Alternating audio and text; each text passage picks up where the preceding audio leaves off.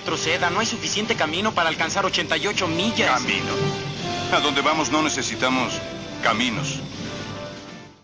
Bueno, Let's do this. No, no me pongas haciendo esa boludez.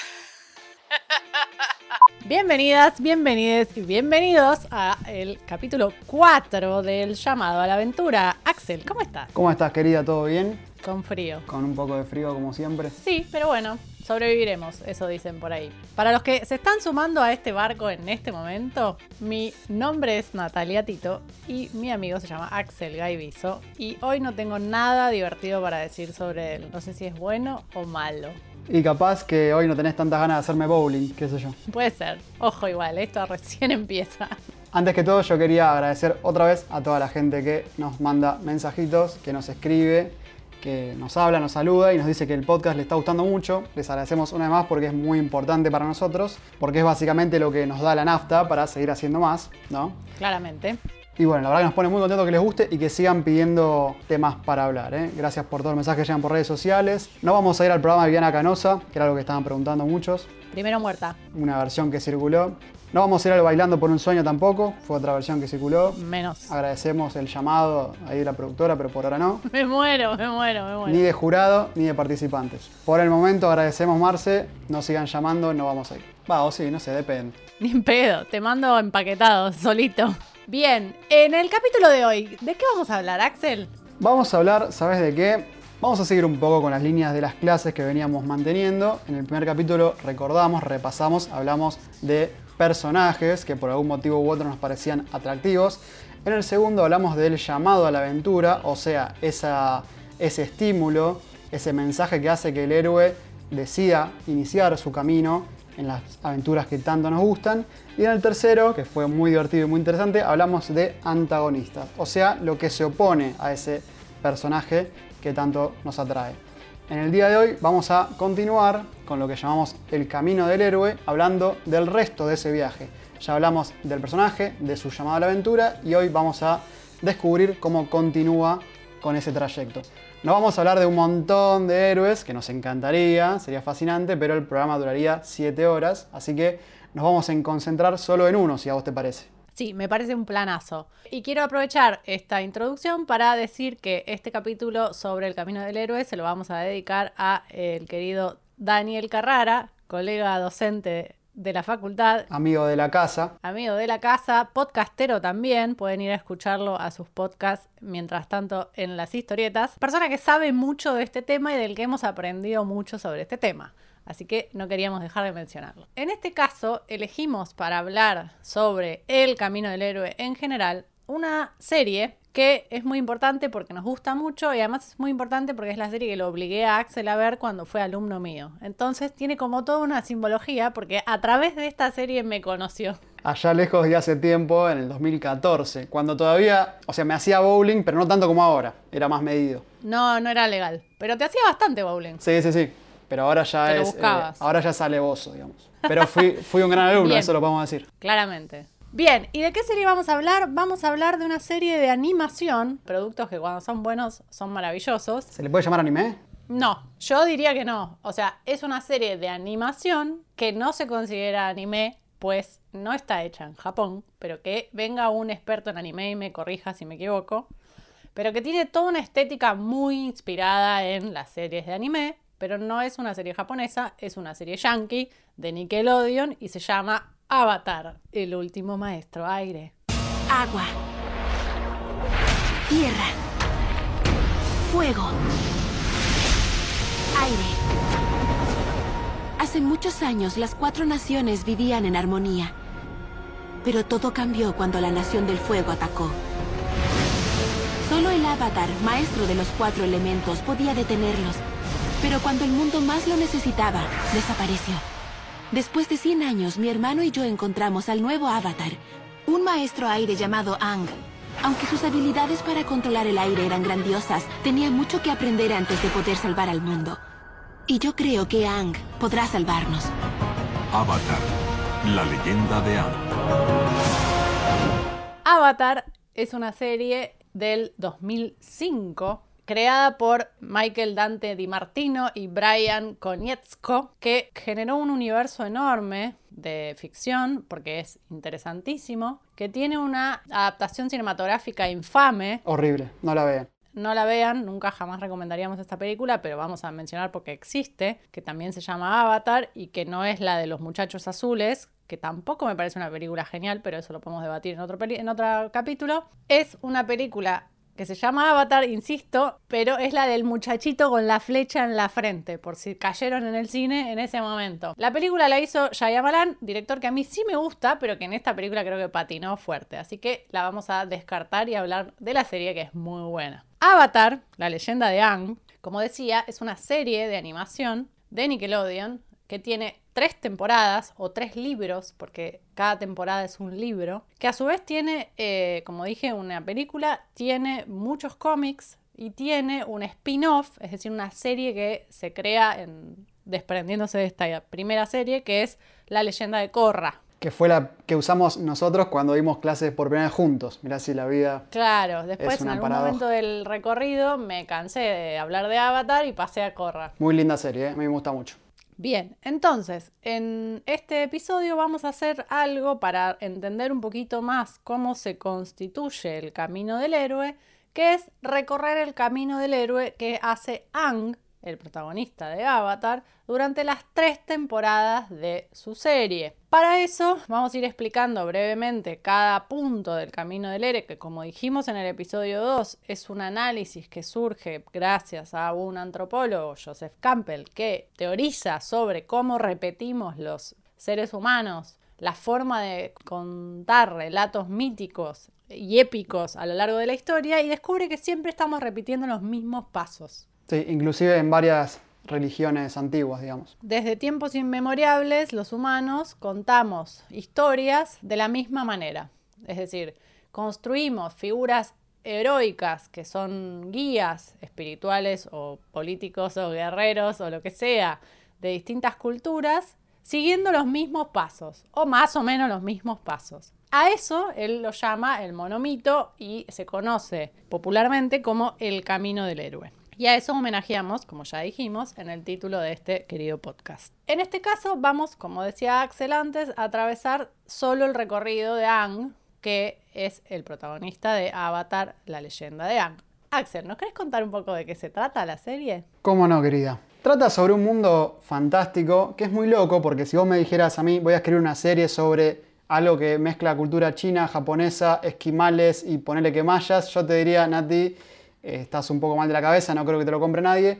Pero acá funciona todo en un mismo universo y la verdad que es hermoso. Está hecho de una forma muy, muy bella.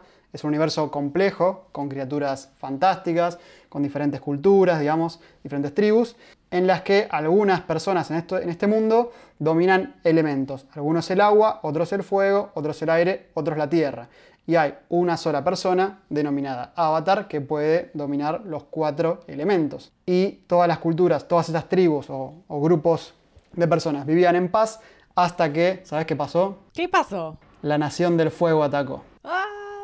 Qué trágico, ¿te das cuenta? La gente del fuego está siempre medio guardeándola. Sí, sí, siempre está buscando quilombo. Vivían todos tranqui, en paz, hasta que uno de los cuatro imperios, llámese como se quiera, dice, la verdad voy a conquistar a todos y se arma un bolonqui tremendo.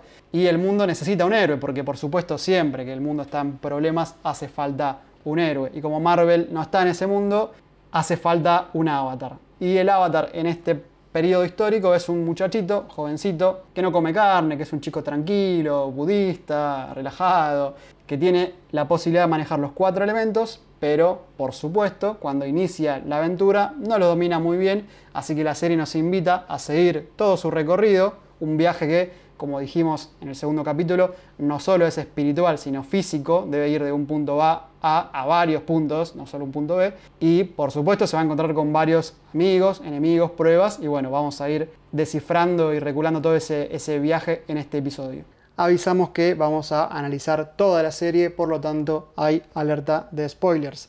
Si no quieren saber cómo se desarrolla y cómo termina la serie, pongan pausa y nos escuchan después. Bien, buenísimo. La serie nos encuentra en el capítulo 1 luego de 100 años de esto que acaba de contar Axel. Es decir, la Nación del Fuego atacó y el avatar desapareció, nadie sabe qué pasó, y por lo tanto no estaba la figura heroica destinada a eh, mantener el equilibrio de las cuatro fuerzas, digamos, y entonces la Nación del Fuego domina y viene ganando una guerra hace 100 años por el poder. Aparte hay algo importante que mencionar que es que este avatar surge de la tribu del aire y como el, el Señor del Fuego sabe que el avatar está en la tribu del aire, manda a matar a todos en la tribu del aire, dejando, o sea, dejando el mundo sin maestros aire. O sea, no hay nadie que domine el aire en este mundo en plena guerra. 100 años después de este ataque y ese genocidio, una pareja de hermanos de la tribu Agua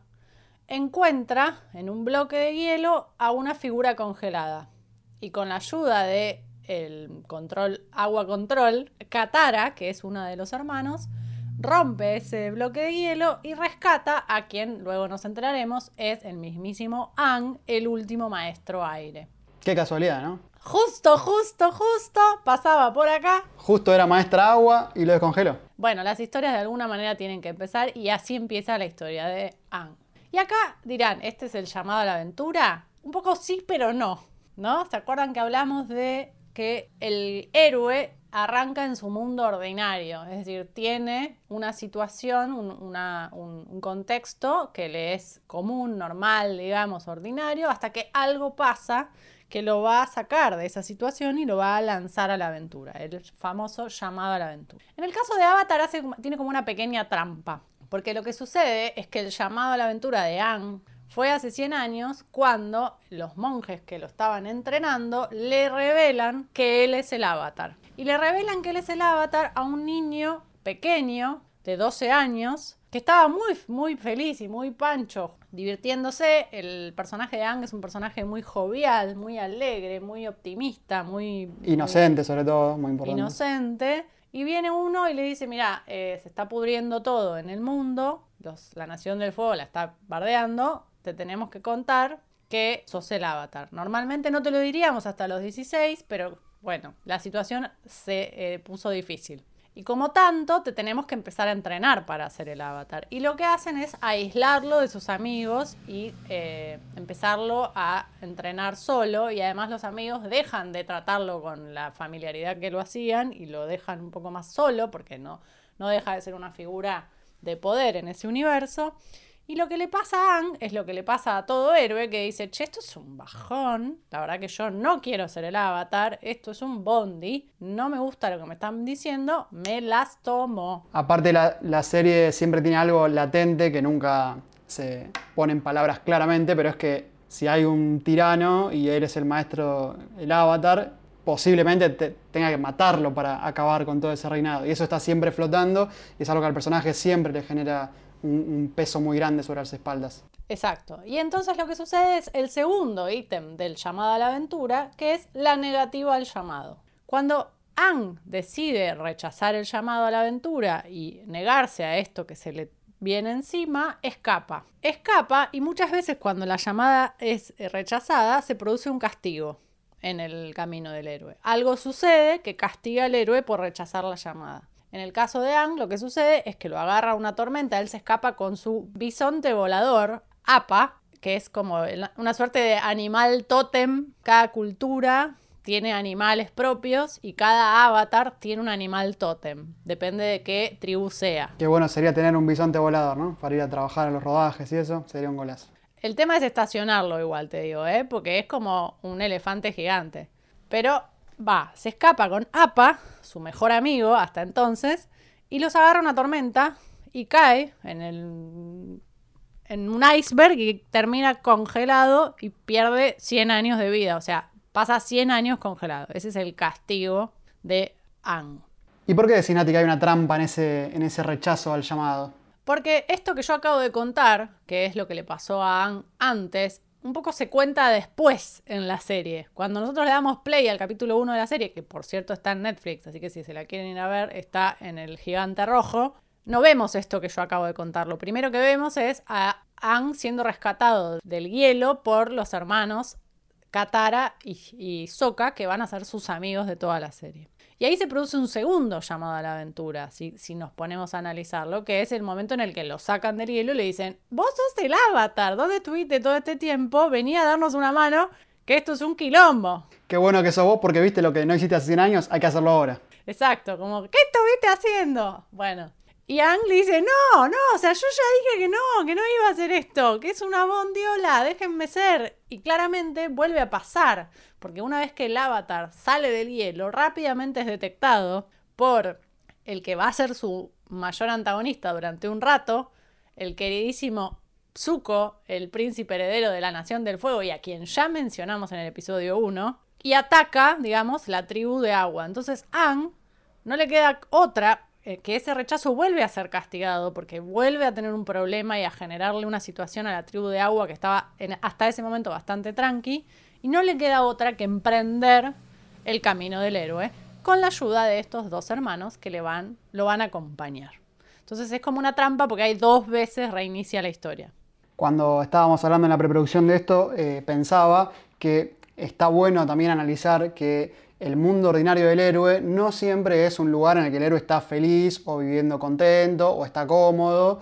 Digamos, en el primer eh, mundo ordinario sí, estaba con sus amigos y su gente perfectamente eh, feliz, pero en el segundo caso, si uno lo piensa y lo interpreta de esa forma, puede ser que su mundo ordinario era estar en el hielo atrapado, digamos. Ese era su mundo por 100 años. Cuando lo sacan, de vuelta otra vez, automáticamente el llamado y otra vez eh, diciendo, no, yo estaba tranquilo. O sea, Inclusive eh, eso también puede ser. Muchas veces hemos visto películas o series en donde el mundo ordinario del héroe no es para nada agradable, puede ser un mundo post-apocalíptico o, deformado por algún motivo, pero que igual comprende cierta comodidad para él porque lo que hay del otro lado del llamado es peor todavía. Así que me parece muy interesante que a veces ordinario no es sinónimo de apacible. De hecho, de alguna manera esto tiene que ver con algo que nos pasa a escalas menores a todos los mortales, que es que muchas veces necesitamos hacer algo, cambiar algo en nuestra vida para mejorarla de alguna manera y sin embargo nos cuesta un montón porque lo que tenemos o lo que tenemos que cambiar es cómodo como estamos, o sabemos a qué atenernos, cómo manejarnos en ese contexto y salir de ese mundo ordinario se nos complica porque implica una transformación aplíquenlo a lo que quieran. Romper una relación, cambiar de trabajo, eh, reconciliarte con tu padre porque no le hablas hace mil años. digo, la situación personal a la que más les guste es aplicable y tiene la misma lógica. Sí, porque muchas veces lo desconocido, lo que justamente no conocemos, puede ser más atemorizante que el momento que estemos pasando, que puede ser malo, pero uno dice, bueno, por lo menos sé dónde estoy parado, sé cómo es. Y yo creo que un poco ahí radica el éxito del Camino del Héroe, porque porque uno a escalas menores se puede ver identificado con, con muchos de los pasos.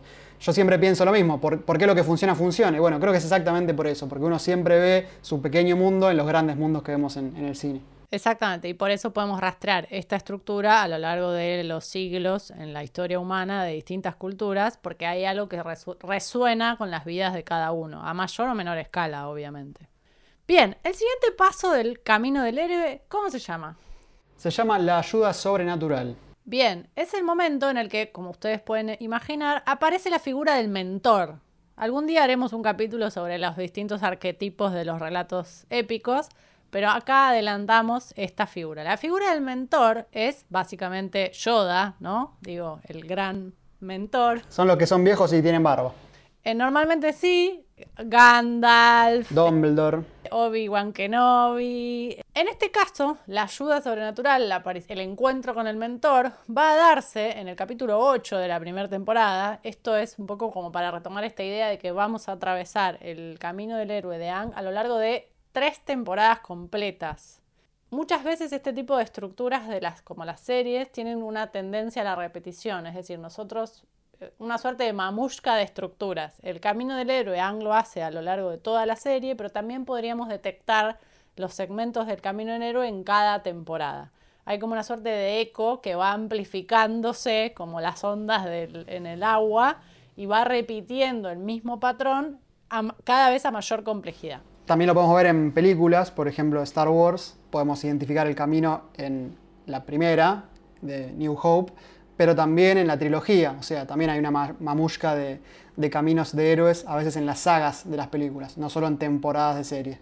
Entonces, en este caso, la ayuda sobrenatural aparece en el episodio 8, en la primera temporada, que se llama Avatar Roku, y es donde Anne descubre la forma de comunicarse con el avatar anterior. Eh, Recuerden que para que exista una Anne no puede existir otro, es decir, el avatar es una figura que reencarna.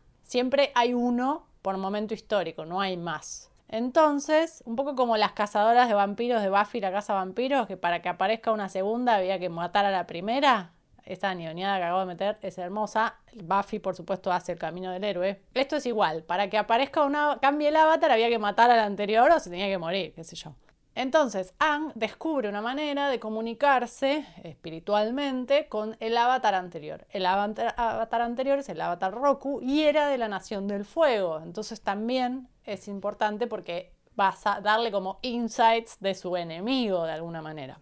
Y se convierte en el mentor de Anne en el que, él se va a poder apoyar para encontrar respuestas, consuelo e información, pero también es el que le dice que tiene que dominar sí o sí los cuatro elementos antes de que llegue un cometa, que no falta mucho para que llegue, porque ese cometa les va a dar mucho poder a los de la Nación del Fuego y eso va a terminar de hacerlos ganar la guerra. Entonces, Roku le dice, no tenés tanto tiempo para resolver esto, que es algo muy propio de cualquier historia de aventuras, que es el límite de tiempo, no puedes estar eternamente. O sea, algo va a pasar que si no lo resolviste, fuimos todos. Entonces, este es como el límite de tiempo de Anne. Y al mismo tiempo le transmite su fe y su confianza y al mismo tiempo se pone como a disposición para darle una mano. Porque, claro, no lo dijimos, pero Anne nunca tuvo su entrenamiento de los cuatro elementos. Ang, si bien es el avatar, solo maneja el aire, que fue su elemento natural. Nunca llegó a formarse y entrenar con los grandes maestros de las distintas eh, elementos, de la tierra, el agua y el fuego.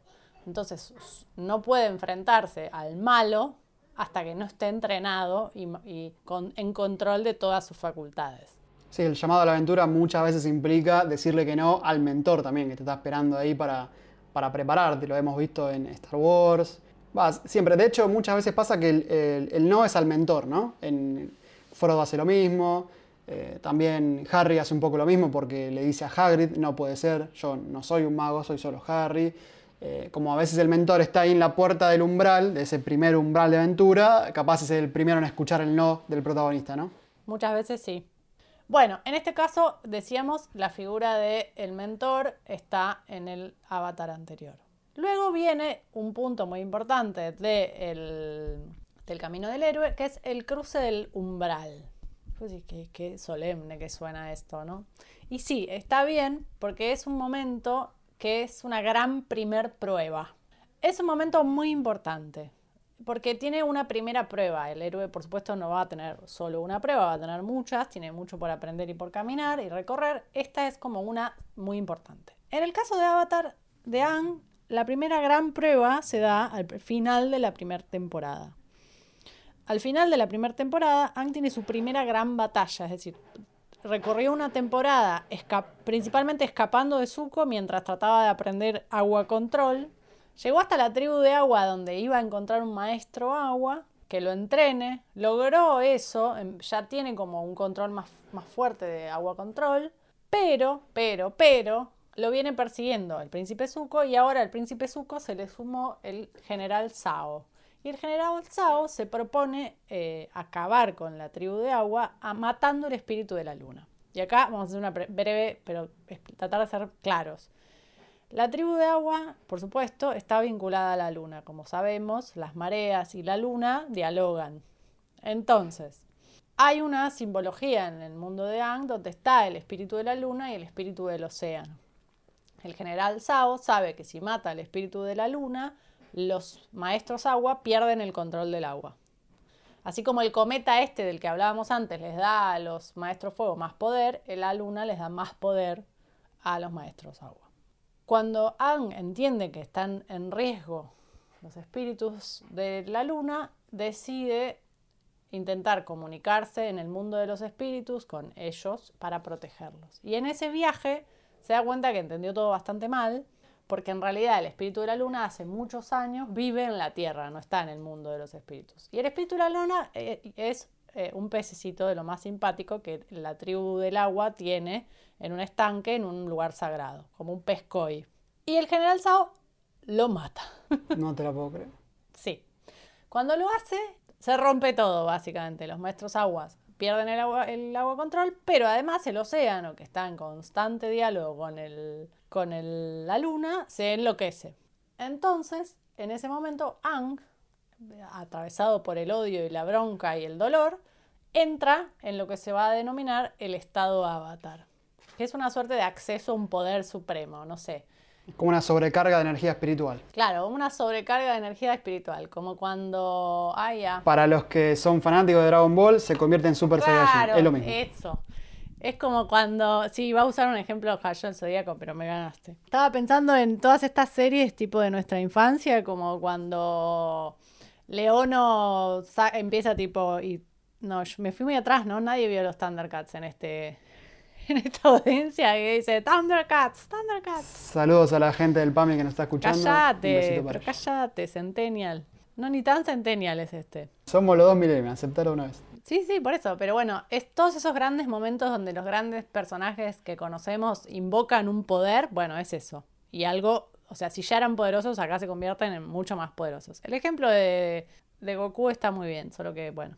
Entonces, él entra por primera vez en ese estado sin control de esa situación y se funde en una suerte de, de robot gigante, pero no, con el espíritu del océano en un homenaje hermoso a una película de la que vamos a hablar próximamente, que es La Princesa Mononoke, El Espíritu del Bosque. Si ustedes hacen, esto es eh, una película de Miyazaki, que tiene un momento muy hermoso donde aparece el espíritu del bosque y sospechosamente este espíritu del océano se parece mucho, mucho, mucho, mucho. Pero yo creo que es un homenaje, o sea, es adrede. No hay dudas de que está inspirado en eso. Cuestión que eh, Aang, en ese estado y con la ayuda del océano, logra eh, repeler al ejército del fuego y ganar esa batalla. Y el general la queda ahí. El general bye. Al mismo tiempo, el espíritu de la luna revive gracias al sacrificio de otro personaje y se vuelve a recuperar el equilibrio de por lo menos la las tribus del agua. Una vez que salta eso, lo que sucede es que se revela esta posibilidad que tiene el, el avatar de entrar en el estado avatar y pasa como a otro estadio, o sea, logra controlar el agua, o sea, un segundo elemento, entiende que tiene este superpoder que tiene que aprender a controlar y entramos en una segunda etapa de este viaje. Yo quiero, antes de avanzar, eh, un repaso súper rápido. Si vamos a las tres pelis que estamos usando de paralelo, eh, como Star Wars o Harry Potter o Los Anillos, sería cuando Frodo sale de la comarca, por ejemplo, y va al pueblo de Bree, donde se esconde los jinetes negros por primera vez, donde ya tiene un primer acercamiento con ese mundo de oscuridad que lo va a perseguir por un montón de películas. Eh, o cuando Harry va al Callejón Diagón, por ejemplo, son esos primeros acercamientos a- al mundo fantástico, ¿no? O cuando Luke conoce a Han Solo y Chewbacca y empieza el recorrido para rescatar a Leia. Bien, genial. El siguiente paso del viaje del héroe se llama, tiene un nombre muy pintoresco, es el vientre de la ballena. ¿Y qué es el vientre de la ballena? El vientre de la ballena lo que hace es una suerte de pasaje. Nosotros entendemos que Aang, al acceder al estado avatar al final de la primera temporada y al inicio de la segunda, porque el inicio de la segunda, el capítulo se llama El estado avatar, se convierte en ese pasaje porque él es tragado por lo desconocido. Él entra en el estado sin control de esa situación, sin saber qué pasó, sin recordar qué pasó después, y renace gracias a un montón de información que adquiere en el primer capítulo de la segunda temporada, cuando el Avatar Roku le explica un poco qué es lo que pasó y también entiende que ese estado es una situación de muchísimo poder, pero también de muchísima vulnerabilidad. Que esto es un dato clave para el futuro. De vital importancia. Un dato de vital importancia, exacto. Y acá empieza, como decíamos antes, la segunda etapa del recorrido. Y por supuesto, la segunda etapa del recorrido viene acompañada de un, el siguiente ítem del camino del héroe, que es el camino de las pruebas. Y este es fácil de entender, ¿no? ¿Qué es el camino de las pruebas, Axel? Que se va a encontrar con un montón de muestras gratis de los peligros que van a ir encreciendo a lo largo de toda su aventura, ¿sí? Exacto. En el caso de Anne, un poco el gran parte de la segunda temporada, que es el libro Tierra, está, con- está lleno de este tipo de pruebas. La primera prueba es eh, en una ciudad donde él se encuentra con una figura que conoció de chico, que es el rey eh, Bumi, y Bumi le enseña a Aang que debe escuchar antes que golpear. O sea, se va enfrentando a distintos desafíos por varios capítulos y cada desafío le enseña algo, son pruebas a superar. En el capítulo 3 conoce a los habitantes del pantano, eh, y ahí aprende que todos los seres vivos estamos conectados, un poco como Avatar, la de los azules, ¿viste? Estamos todos conectados. Después tiene una visión sobre su... Él está buscando en, este, en esta temporada su maestra o maestro tierra, pero bueno, ya les spoileé, es una maestra. Tiene una visión sobre esa maestra, después la conoce a Toph, que es un gran personaje y que va a ser su maestra tierra y que va a ser una más del equipo, a quien le va a explicar cómo dominar la tierra, control, que para él es como el elemento más difícil porque es el que se opone directamente con el aire, por supuesto. Y esos son como un montón de capítulos donde él va teniendo pequeños desafíos o, situaciones más menos complejas en algún punto y va aprendiendo cosas. Ese es el camino de las pruebas. El camino de las pruebas se puede identificar en un montón de eh, héroes y películas y demás, como decíamos antes, cada pequeño salto y avance es una prueba. Sí, por ejemplo, en Harry Potter sería cuando eh, conoce a Draco Malfoy, a esos pequeños enemigos menores, cuando le cuesta manejar algunas, algunos hechizos, algunas, algunos encantamientos, cuando tiene problemas con algunos profesores, son todos problemas, pero de por ahora menor envergadura, ¿no? O Frodo con los primeros peligros de su, de su viaje hacia Mordor, o Luke enfrentándose a diversos también antagonistas de menor calibre, si se quiere, por así decirlo. Pero también en el camino, vale subrayar, encuentra cada vez más aliados el héroe, ¿no es cierto? Exactamente, es aprendizaje, héroes, aliados, amigos y pruebas. El siguiente paso del camino del héroe tiene otro nombre muy pintoresco que se llama el encuentro con la diosa. ¿Y qué significaría, compañera, que se encuentra con una diosa? Tiene que ver un poco con un momento donde aparece una guía, una, una que muchas veces está simbolizada en una mujer, pero no es estrictamente literal, ¿no? Me hace acordar mucho la cultura griega por el nombre, ¿no? Claro. El encuentro con la diosa es básicamente un encuentro con una figura que puede ser real o no, pero digo, es una figura onírica, una suerte de aparición que le va a dar al, al, héroe algún aprendizaje o algún elemento o alguna situación o algo que sea clave y fundamental para su realización como héroe.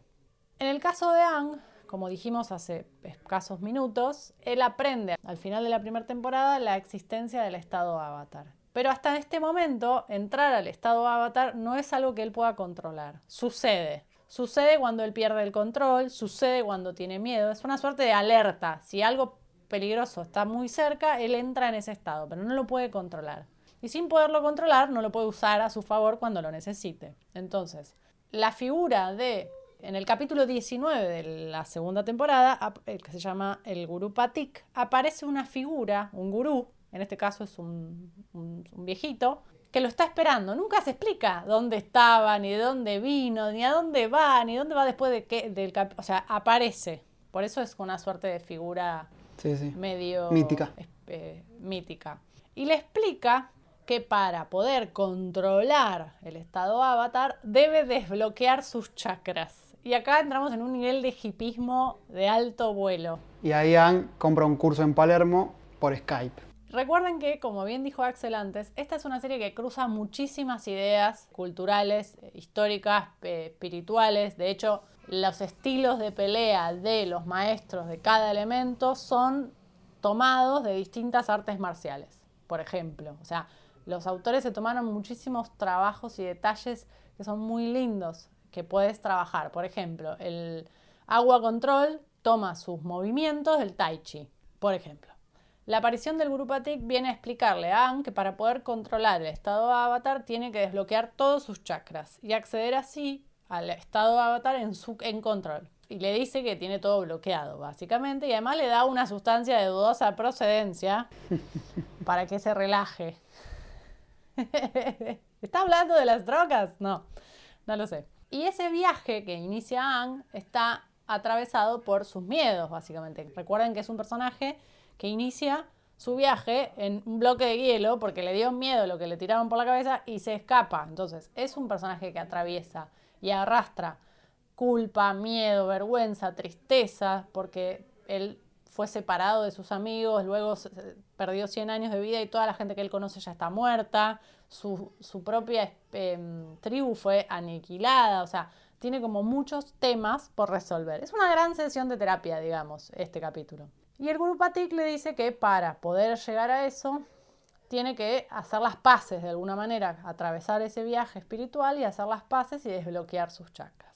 Pero, pero, pero, ¿qué pasa, Axel? Pero hay otro paso que viene ahora, que según Campbell se llama la mujer como tentación. Y este es un poco más fácil, ¿no? De descifrar qué significa.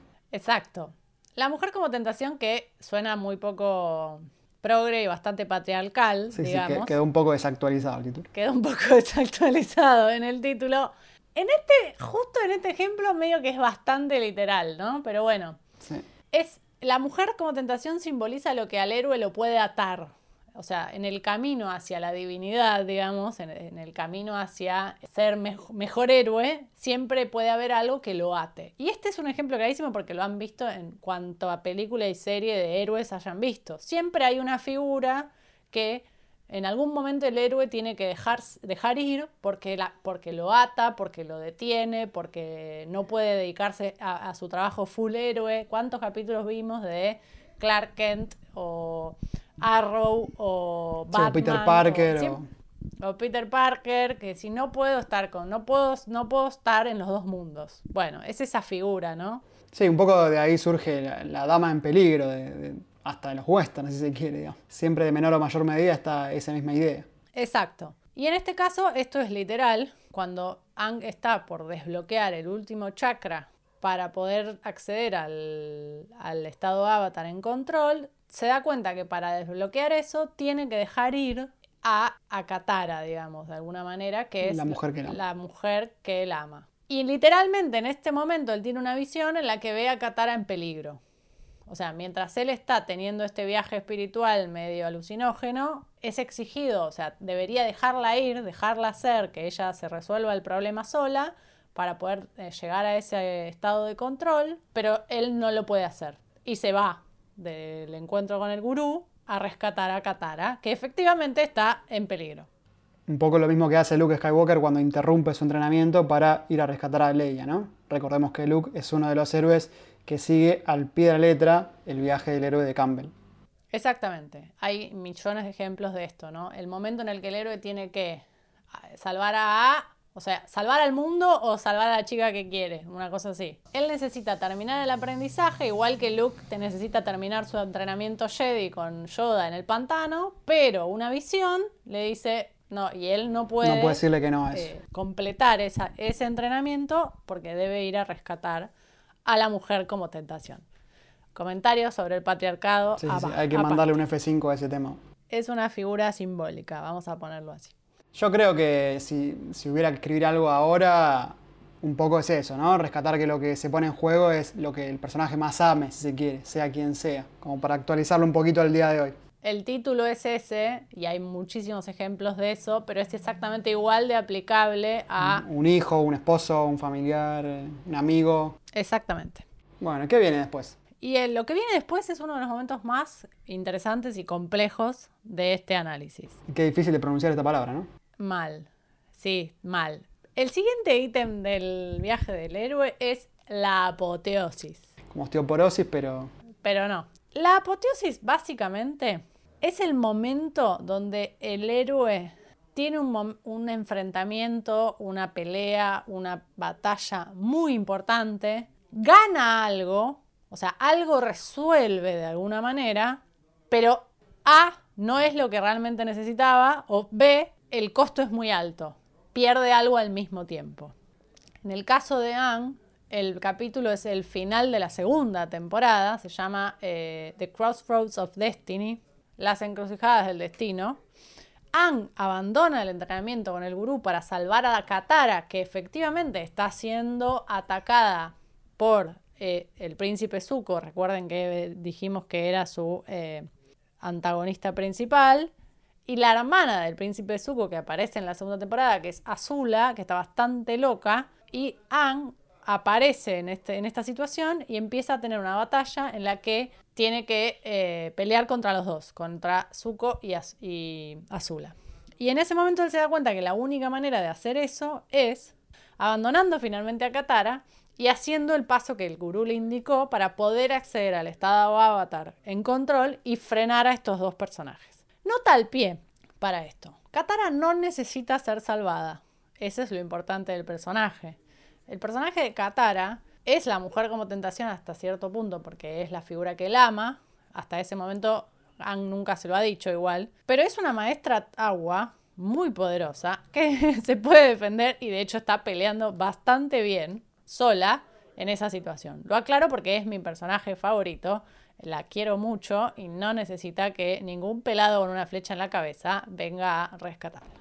Sí, no es el típico personaje de la dama en peligro, es un personaje más que autosuficiente que puede protegerse todo el tiempo a sí misma. Exactamente, pero bueno, sí, convengamos que dos contra uno se complicaba. Ang entra en el estado avatar en ese momento, en control, pero el costo es muy alto. Y Azula, que como dije antes está bastante loca, le tira un rayo, porque controla el rayo, a Ang y lo mata. No me diga. No, no había llegado a esa parte todavía. Te juro que sí. Lo mata. Ni una buena, loco.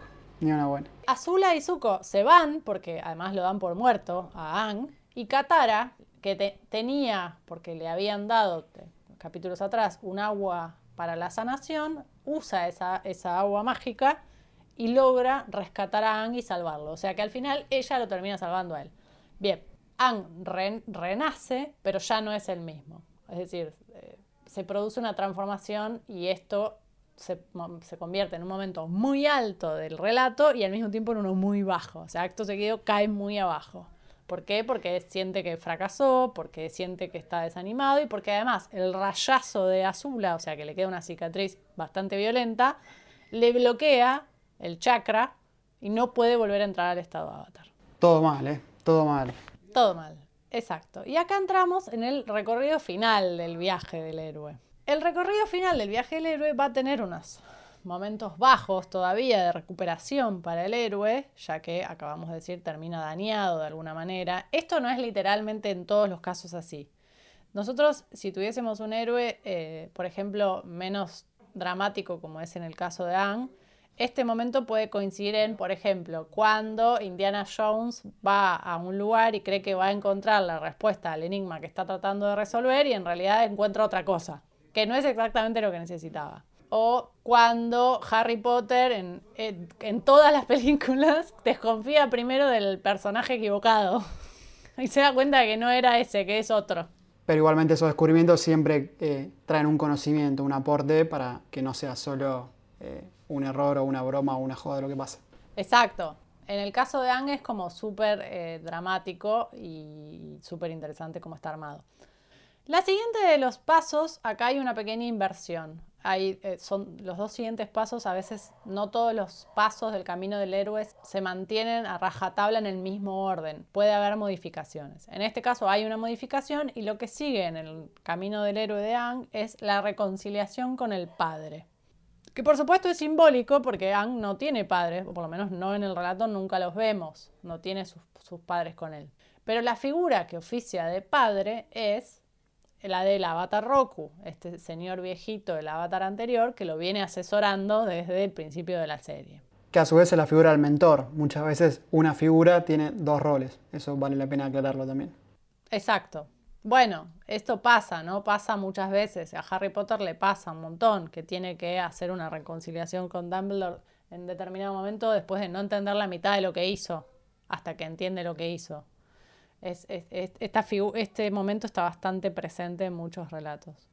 En el caso de Anne, el- en el capítulo 6 de la tercera temporada y la última del libro Fuego, Anne hace un viaje acompañado por Roku en las memorias de la vida de este. Porque él tiene el conflicto desde el principio, que es que cuando él era niño, antes de que todo se vaya al tacho, eh, tenía amigos en la Nación del Fuego y no termina de entender por qué la Nación del Fuego enloqueció y qué es lo que pasa y por qué tiene que estar destinado a enfrentarse en una guerra y, matarlo y demás. Porque lo interesante de este personaje, entre otras cosas, es que es un pacifista. O sea, es una serie de animación infantil con, con un protagonista muy poderoso, pero que no tiene ganas de andar a los tiros, digamos. Entonces no entiende por qué está obligado y destinado a enfrentarse a esta figura. Y lo que sucede en este viaje es que Roku le cuenta que además de, de ser el avatar anterior, él era el mejor amigo de este del Señor del Fuego que inició la guerra. Que no es el que está ahora, digamos, es el padre, que es el Señor del Fuego que inicia la guerra. Y Roku era el mejor amigo de Sosin, que es el abuelo de Zuko. Entonces, lo que Ang entiende es que, de alguna manera, todos están relacionados y que tiene que poder pararse afuera del conflicto, digamos. No, no, no estar personalizándolo, porque justamente lo que le pasa a Roku es eso, que el, que inicia la guerra es su mejor amigo. O sea, lo que él necesita hacer es reconciliarse con esta historia y eh, separarse de su vida personal y de la vida y entender que él tiene que pararse por arriba para poder resolver el conflicto. Sí, aparte ahí ya, eh, si bien no, está, no se plantea claramente, ya uno puede vislumbrar que quizás haya otra salida que no sea el asesinato, digamos, que es lo que el personaje no quiere hacer. Después, el siguiente paso del camino del héroe se llama la gracia extrema. Y este responde a una situación muy particular en el, camino de Ang y además es mi capítulo favorito de toda la serie. La gracia extrema es básicamente la adquisición de una herramienta o un elemento o una situación o una habilidad que lo va a ayudar. En determinado momento de la serie, ellos vuelven al, al tratan de adelantarse a la llegada del cometa, invaden la Nación del Fuego y fracasan. Y cuando fracasan, vuelven al plan inicial, esa es la parte muy... que de hecho hay un momento muy simpático en el personaje de Sokka dice, bueno, si no podemos hacer esto y además Ang no puede entrar al estado avatar, necesitamos volver al plan inicial. ¿Cuál es el plan inicial? Que Ang aprenda los cuatro elementos. Y todavía, como obviamente el enemigo es la Nación del Fuego, no tiene Maestro Fuego. Y acá se produce el momento más maravilloso de toda la serie, que es el que esperamos todos desde el minuto cero, que tenemos ojos abiertos, que es que Zuko, quien lo persiguió hasta ese momento, siendo su primer enemigo, se da vuelta. Se da cuenta de que el padre, que es el señor del fuego, está totalmente chapa y que nunca va a ganarse el amor de su padre porque el padre lo considera un débil y en realidad Zuko es un débil porque es un ser humano hermoso que quiere el bien, pero está mal formado, mal educado, digamos. Y Zuko se da cuenta de esto y dice, yo no puedo, no puedo pelear esto más, no quiero lo que mi padre realmente quiere, que es dominar al resto, me voy. Y me voy y empiezo a tratar de acercarme a Ang. Y tiene un momento muy dulce en el que trata de explicarle que en realidad ya no, no está en el lado enemigo, que lo quiere ayudar y que sabe que él necesita un maestro fuego y él es un, él es un, maestro fuego y lo puede entrenar. Eso pasa en un capítulo muy simpático y cuando Ang finalmente accede, porque no tiene otra alternativa, a, a tomarle, a ser entrenado por Zuko frente al desagrado de todos los demás del equipo, Zuko pierde el control del fuego. Qué puntería, ¿eh? ¿Y por qué pierde el control del fuego? Porque el personaje venía siendo empujado por el odio, el odio y la bronca y, y, la frustración de que nunca nada estaba a la altura del deseo de su padre y que era como un paria familiar. Y entonces cuando él hace las paces con eso, pierde lo que lo empuja. Y entonces pierde la posibilidad de controlar el fuego y entonces se convierte en un nada para Ang en ese sentido porque no lo puede entrenar. Y juntos deciden hacer un viaje que propone Zuko a el origen de el fuego control, a la civilización que dio el origen al fuego control. Y eso es un capítulo que se llama Los Maestros de Fuego, que es el capítulo 13 de la tercera temporada, que va a ser el capítulo que responda a este paso del viaje del héroe, la gracia extrema. Porque lo que hacen Zuko y Yang es llegar a esta civilización, descubrir que la civilización no está extinta y que no solo no está extinta, sino que los originales maestros del fuego, es decir, los dragones, que ellos creían que los habían extinguido, todavía viven y logran eh, pasar una prueba de fuego, Mal malísimo chiste, y ganarse la gracia extrema que les dan los dragones y entender el origen del fuego. ¿Está Daenerys en esa aldea? No estaba Daenerys. Ah, podría haber estado tranquilamente. Podría, pero no. Y entonces entender que el fuego no solo es destrucción, que es lo que hasta el momento solo vieron, sino que da la vida. Un poco como cuando Prometeo le baja el fuego a los humanos. A los humanos y un poco los libera del yugo de los dioses. Esto es igual, ¿no? Como ellos descubren a través de la sabiduría, de exponerse unas pruebas, por supuesto, de los dragones, que el fuego no solo destruye, sino que también puede dar vida. Y recupera, o sea, Ang entiende algo fundamental porque él tenía un rechazo por el fuego, porque la primera vez que lo había intentado usar lastimó a Katara. Y Zuko descubre que no necesita solo estar lleno de odio para poder controlar el fuego. Es decir, ambos recuperan algo, adquieren una gracia que los va a ayudar a seguir su eh, camino. Bueno, volvieron con sus compañeros, mejorados, con un conocimiento nuevo. ¿Y qué viene? ¿Qué paso sigue después de ese? Lo que sigue es ya el arco final, digamos, ¿no? El, el, final del camino. Y el final del camino es obviamente a llegar al enfrentamiento central del héroe, que en este caso es enfrentarse al Señor del Fuego. Y frente a esa situación, todo el mundo le dice a Anne que lo va a tener que matar, que no hay dudas, que la única solución para frenarlo al, Señor del Fuego es matarlo. Incluso Zuko, que es el propio hijo, no, entiende, no ve otra solución. Y Anne no quiere, no quiere saber nada con eso. Le parece que no es justo matar a nadie, que no, no, no le corresponde. Y entonces, misteriosamente, en una noche, en una isla, aparece una isla misteriosa que se mueve y Anne se va ¿Otra vez? Otra vez. Y ahí aparece la figura de la negativa al regreso. Es decir, no quiere el héroe hacer el último salto, el último paso para transformarse. Obviamente que las cosas no son tan sencillas y en realidad esta isla lo que va a generarle es el siguiente paso que se llama el vuelo mágico. ¿Es cuando Aladdin lleva a Jazmín con la alfombra? Podría ser, pero no. En este caso lo que sucede es que Ang abre la puerta, digamos, tiene como una suerte de diálogo interno con todos los avatars del pasado y les pregunta a todos qué tiene que hacer. O sea, entra en una crisis porque no tiene la respuesta. A él no le parece lógico tener que matar a nadie y empieza, busca la respuesta en otros avatars. Y todos les dicen cosas distintas. En este caso, habla con los otros y en realidad lo dejan más confundido que lo demás porque nadie está de acuerdo entre sí. Por supuesto, cada ser humano tiene una mirada diferente. Entonces esto hace que él se termine escapando más de la responsabilidad. Lo que nos lleva al siguiente punto del viaje, que se llama... El rescate del mundo exterior. Bien, el rescate del mundo exterior, como su nombre lo indica, implica que alguien lo va a tener que rescatar para que se ponga las pilas y termine con lo que estaba haciendo. Algo pasa que trae al héroe de vuelta. Es decir, si necesita ser asistido por el mundo exterior para que vuelva de ese espacio sobrenatural en el que estaba y se ponga, se haga cargo de lo que tiene que hacer.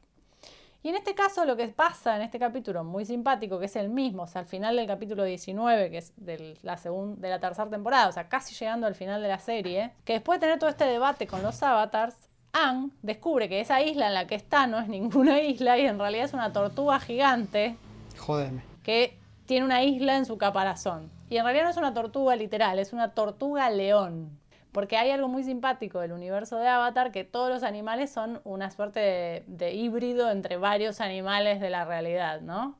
Como el búfalo que vuela, el bisonte que vuela, el mono volador que tiene como una cara de de suricata pero con orejas gigantes, caballos pero pájaros gigantes que maneja Zuko en un momento, como que todos los animales tienen inspiraciones en animales de nuestro universo pero con alteraciones. Bueno, esta es una tortuga gigante con cabeza de león. Que aparte es un animal eh, mítico, espiritual, muy importante en el universo de Avatar.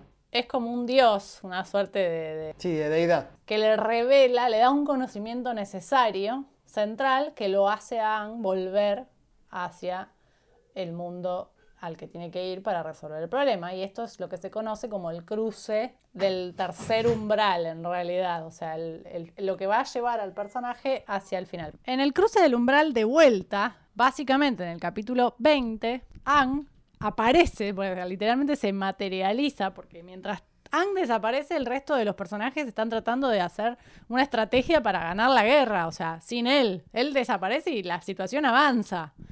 Entonces, básicamente, Ang se tomó unas vacaciones de un día y aparece en el medio de la batalla contra el Señor del Fuego, el día del cometa Sosin. O sea, con todos los maestros fuego súper, súper cargados, ¿no? Como con metanfetaminas, no sé.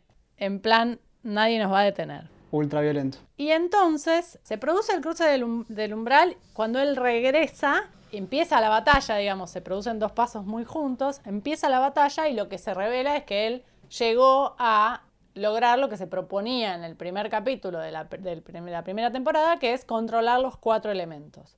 O sea, es todo un tramo de la, primera de la batalla donde Aang pelea usando los cuatro elementos contra el Señor del Fuego. El siguiente paso, y ya es, si no me equivoco, el anteúltimo, exacto, es el, el paso que se denomina el amo de los dos mundos.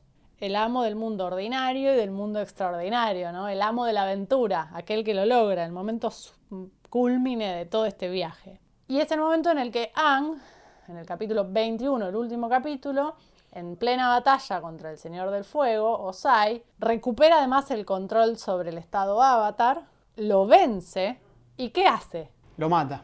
No, Aang entiende que la única manera de detener a Osai es, sin matarlo, es sacándole el poder de control del fuego. Y descubre esa habilidad que hasta ahora nadie la había usado, eh, a, par- a partir de la sabiduría que le da la tortuga león, y lo que hace es vencerlo y dejarlo in- inutilizado, inutilizable Inofensivo. es. inofensivo en cierta manera, porque no lo mata, lo convierte en un humano común. Entonces le bloquea esa posibilidad y lo desarticula. Y se convierte en el hom- el- la figura que trae el equilibrio a las cuatro naciones. Siempre estamos hablando del equilibrio, ¿no? El equilibrio de la fuerza también, ¿no? Por eso, el equilibrio de la fuerza, El cumplimiento de la profecía de Harry Potter, la paz en la Tierra Media, etcétera, etcétera. la destrucción del anillo, exacto. En fin, y lo que sigue, por supuesto, es lo que en cualquier estructura literaria sería el epílogo, que ¿cómo se llama? La libertad para vivir. que como su título lo indica, es básicamente el momento en el que el héroe logra asumir su lugar, su rol de héroe en este nuevo mundo transformado, volver a casa o no, digamos, es simbólico eso, y vivir en paz, pero transformado, o sea, nunca va a volver al punto cero sin transformación, ¿no? Sí. También se le dice el regreso con el elixir, ¿no? Que también lo mismo, puede ser un objeto o algo material o puede ser algo simbólico, espiritual, un conocimiento o un aprendizaje. Exactamente. En el caso de Aang, él logra entrar, establecer el equilibrio y la paz entre las cuatro naciones, que le permite vivir en paz con su amada Katara, que además en este momento se revela que le, eh, le corresponde en su amor. Menos mal. Exacto. Es como el momento en el que te das cuenta que Martin McFly no, no va a acelerar y no se va a hacer pelota a la mano y no va a destruir su vida y entonces va a poder vivir en paz y transformado luego de tres películas donde cada vez que alguien le decía gallina salía arando. Y de paso en la 1, liga flor de casa y de auto, ¿no? También. Bueno, esa vino de rebote. Está esa. bueno eso también. Cuando viene ese elixir está bueno. Por supuesto, esto se puede rastrear y no necesariamente van a estar todos los pasos en el exacto orden en el que los mencionamos, pero sí los más importantes suelen figurar. Esto no es propio solo de las películas fantásticas o de los relatos fantásticos, lo pueden rastrear en películas más eh, ancladas en géneros realistas como el drama o incluso en Rocky. Podríamos hacer el análisis de Rocky y, y rastrear los pasos del camino del héroe porque están digamos, el desafío ahora es detectarlos en sus pelis favoritas y contárnoslos si tienen Por ganas. supuesto. Esperamos que lo hayan disfrutado, que les parezca atractivo el tema. Por supuesto, podríamos hablar miles de detalles y tratar de analizar otras pelis, quizás en algún momento lo hagamos, pero esto por el momento ha sido el camino del héroe. Este ha sido el cuarto, ya el cuarto capítulo de nuestro amado podcast. Seguimos en pandemia, ¿eh? Tuvo que venir una pandemia global para que estos dos amigos logren iniciarlo, logren iniciar este camino del héroe que tantas veces nos llamó durante creo que un año, no sé, mucho tiempo estuvimos hablándolo. Y ya vamos por el capítulo 4, estamos muy muy contentos de poder hacerlo, muy contentos de vuelta con los mensajes que nos dejan. Recuerden que nos pueden encontrar en Instagram como arroba llamado a la aventura y por supuesto en todas sus eh, plataformas de podcast favoritas. Si les gustó este capítulo y los otros, recomiéndenlos, los esperamos. Y si quieren que hablemos de algún tema en particular, lo pueden dejar en los comentarios. Eso ha sido todo por hoy. Te saludo compañera, ha sido un placer nuevamente estar con vos y espero nos veamos pronto en el futuro. O en el pasado. Muchas gracias Axel y nos vemos, escuchamos en la próxima emisión. Chao, chao. Chao, chao. Retroceda, no hay suficiente camino para alcanzar 88 millas. Camino. A donde vamos no necesitamos caminos.